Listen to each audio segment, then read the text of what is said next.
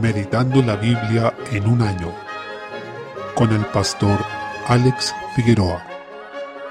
Día 4, mes 1, Génesis, capítulo 8. Se relata aquí el fin del diluvio. Solemos pensar que el diluvio solo duró 40 días y 40 noches, y que ese fue todo el tiempo en que Noé, su familia y los animales estuvieron en el arca. Pero si vemos el capítulo anterior, notaremos que comenzó a llover cuando Noé tenía 600 años, en el mes segundo pero ellos bajaron del arca cuando Noé tenía 601 años a fines del mes segundo de ese año. Entonces, él realmente estuvo más de un año en el arca. Por tanto, la prueba que debió enfrentar Noé fue de gran envergadura, algo que nunca nadie más ha experimentado. Imaginemos lo que debió ser saber que todo su mundo conocido se había esfumado, Todas las personas y la sociedad, el sistema de vida que él conocía, todo se había esfumado por completo. Solo quedaba él, su esposa, sus hijos y las esposas de ellos. Pero el Señor se acordó de Noé. No es que antes se había olvidado, sino que la Biblia usa ese término para referirse a que Dios decide actuar de acuerdo con su voluntad respecto de una situación que se ha prolongado en el tiempo, demostrando ahora misericordia o juicio. Tal como el Señor fue quien cerró la puerta del arca, es Él quien les ordena ahora descender, aun cuando Noé estuvo investigando por su cuenta sobre las condiciones de la tierra que lo rodeaba. El Señor es quien determina los tiempos y los hitos de su historia de la redención.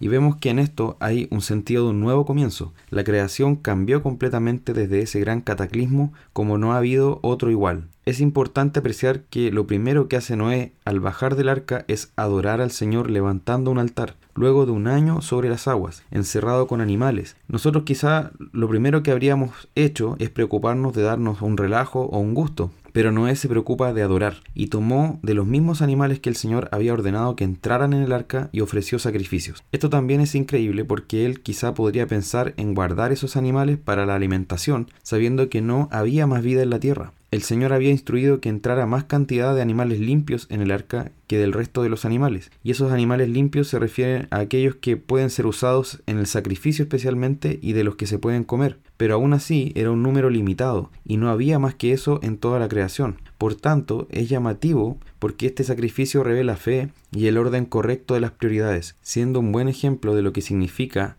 andar por fe y no por la vista, y también de buscar primero el reino de Dios. El Señor se agradó de este sacrificio como vemos en el versículo 21, aunque también afirmó lo mismo que en el capítulo 6, cuando se determinó a traer el diluvio justamente, y es que el intento del corazón del hombre es malo desde su juventud. Esto considerando que hablaba aquí de Noé y su familia. Es decir, ni el diluvio ni el arca habían producido un cambio en la naturaleza humana, la que seguía necesitando de redención. El Señor prometió en el versículo 22 no volver a destruir la tierra, así como lo hizo en el diluvio.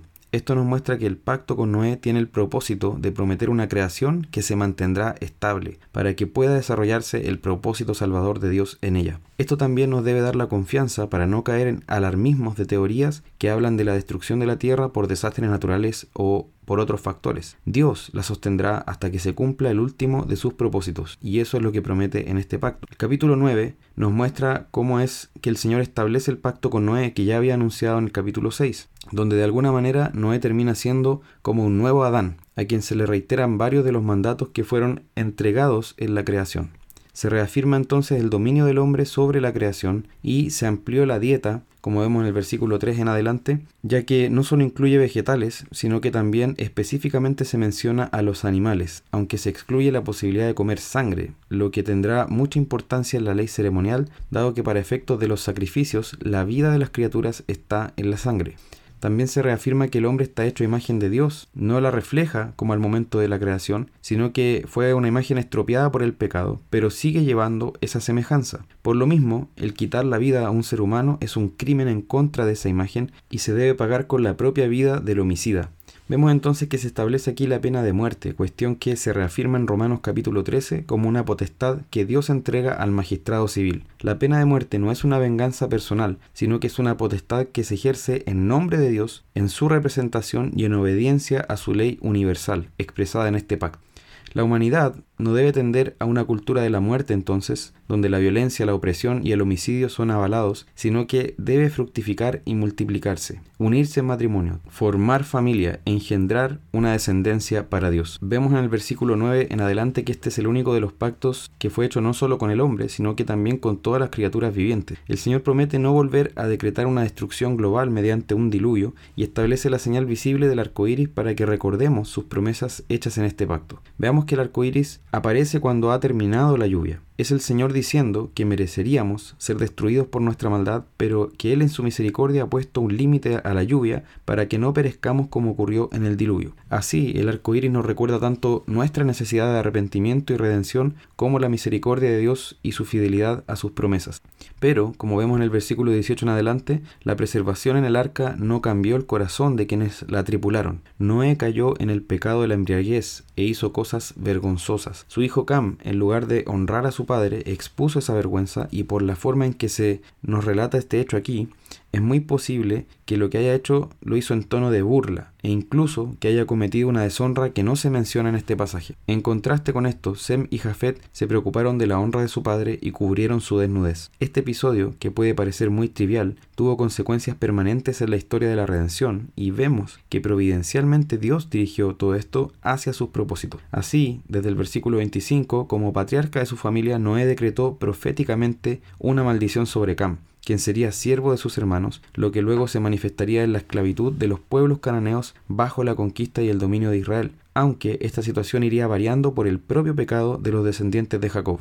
Por otra parte, vemos que los hijos de la mujer que se mencionan en Génesis 3.15, es decir, la línea del pueblo de Dios, había continuado en Noé y ahora prosigue en su hijo Sem, quien sería antepasado de Jesús y engendraría a los siguientes hombres que mantendrían el testimonio de la fe y la adoración verdaderas. Capítulo 10. Se detalla aquí la descendencia de los hijos de Noé, en este orden, Jafet, Cam y Sem, dejando así al primogénito y bendito para el final. De Jafet surgen pueblos en su mayoría europeos, y de Cam nacen pueblos principalmente de África y Medio Oriente, y de los linajes de estos dos hijos se originan enemigos que estarían en permanente conflicto con Israel. En Cam destaca el origen de Cus, Egipto y los pueblos cananeos. También destaca la persona de Nimrod, como vemos en los versículos 8 y siguientes, quien fue el primer emperador en la tierra y dio origen a ciudades tan importantes como Babel y Nínive, que fueron cardinales en la historia antigua. De Nimrod, entonces, se originaría el empeño de construir la famosa Torre de Babel, que sería un tipo de todo el esfuerzo humano por llegar al cielo por sí mismo y para su propia gloria, como veremos. Por otra parte, desde el versículo 21 se nos habla de Sem, quien continuó entonces la línea de los hijos de la mujer, antepasados del Mesías. Destaca allí Eber, por quien sus descendientes fueron llamados hebreos. De Sem surgieron también los arameos y los elamitas. Se cree que Peleg, cuyo nombre significa división, nació en tiempos en que la humanidad fue confundida en Babel. Vemos entonces que el Señor sigue desarrollando su plan salvador y preservando a su pueblo en la tierra, incluso cuando éste pareció desaparecer por la maldad que se extendió por la creación, y cuando todo el resto de la humanidad pereció por el diluvio. El Señor cumplirá su plan incluso a pesar de nosotros. Salmo 4. A veces nuestra oración se eleva como un grito desesperado de auxilio. En realidad es el medio correcto cuando nos encontramos en una situación de angustia. El creyente sabe que el mismo Dios que ha sido su sustento y su refugio antes, lo seguirá siendo en medio de la dificultad. A pesar de que los hombres se burlaban de David, él seguía poniendo su confianza en el Señor, sabiendo que Él oye el clamor de sus hijos. En lugar de burlarse, los hombres debían temblar ante el Señor y huir del pecado, volviéndose a Él en arrepentimiento y fe. Los hombres buscan el bienestar en distintas fuentes, pero solo el Señor puede alumbrarnos con la luz de su rostro. Su alegría no se puede comparar a los sustitutos y placebos de este mundo, ya que es el verdadero gozo que viene de una obra sobrenatural del Espíritu Santo en nuestros corazones, que no se puede falsificar por medios humanos. Solo en la comunión con Dios por medio de Cristo está la verdadera felicidad. Es esta comunión con el Señor la que permite que pasemos de la angustia a la paz, pudiendo así cerrar nuestros ojos confiados en aquel que nos guarda y sabiendo que Él no se duerme, sino que vela siempre por nosotros. Por eso el apóstol podía decir, Filipenses 4, del 6 al 7, por nada estéis afanosos, si no sean conocidas vuestras peticiones delante de Dios en toda oración y ruego, con acción de gracias. Y la paz de Dios, que sobrepasa todo entendimiento, guardará vuestros corazones y vuestros pensamientos en Cristo Jesús. Proverbios 1, del 20 al 23. Se presenta la sabiduría personificada, clamando en las calles. Lo que reina en los hombres naturalmente no es la sabiduría ni el discernimiento, sino la insensatez y la necedad. Vivir en simpleza, siendo burladores e insensatos, no es una situación en la que se deba permanecer, sino una condición miserable que se debe abandonar urgentemente.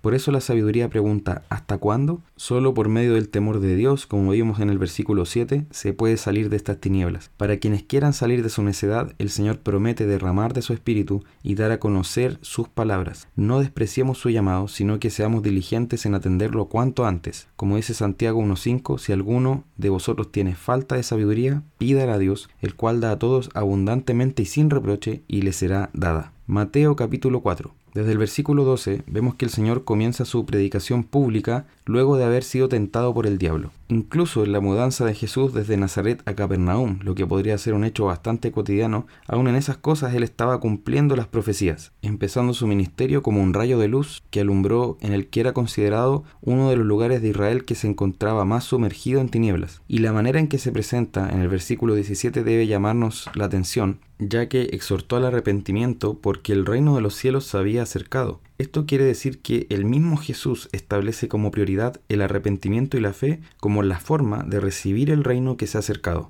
Es así como nosotros recibimos, como tenemos entrada en ese reino que se acerca a nosotros en la persona de Cristo. Es reconociendo que Él es el Rey prometido y que restaurará todas las cosas y nos salvará de nuestra maldad, admitiendo que Él está en lo correcto y nosotros estamos bajo condenación y necesitamos perdón y redención. Y vemos desde el versículo 18 que cuando Él llama a sus primeros discípulos, que son Simón y Andrés, y luego a los hijos de Zebedeo, Juan y Jacobo, les ordena ir en pos de sí mismo, y en ambos casos nos dice que ellos dejaron al instante lo que estaban haciendo y le siguieron. Esto también se ve en el testimonio de Leví o Mateo, el mismo autor de este Evangelio quien cuando fue llamado dejó todo y siguió a Jesús. Esa debe ser también nuestra forma de seguir a Jesús. Recordemos que la obediencia dilatada es desobediencia. Si le decimos al Señor que nos espere un poco para atender otros asuntos primero, eso equivale a decirle que no. Y notemos que cada vez que el Señor se enfrentó a una respuesta como esta, Él nunca rogó a esa persona que lo siguiera, sino que más bien le informó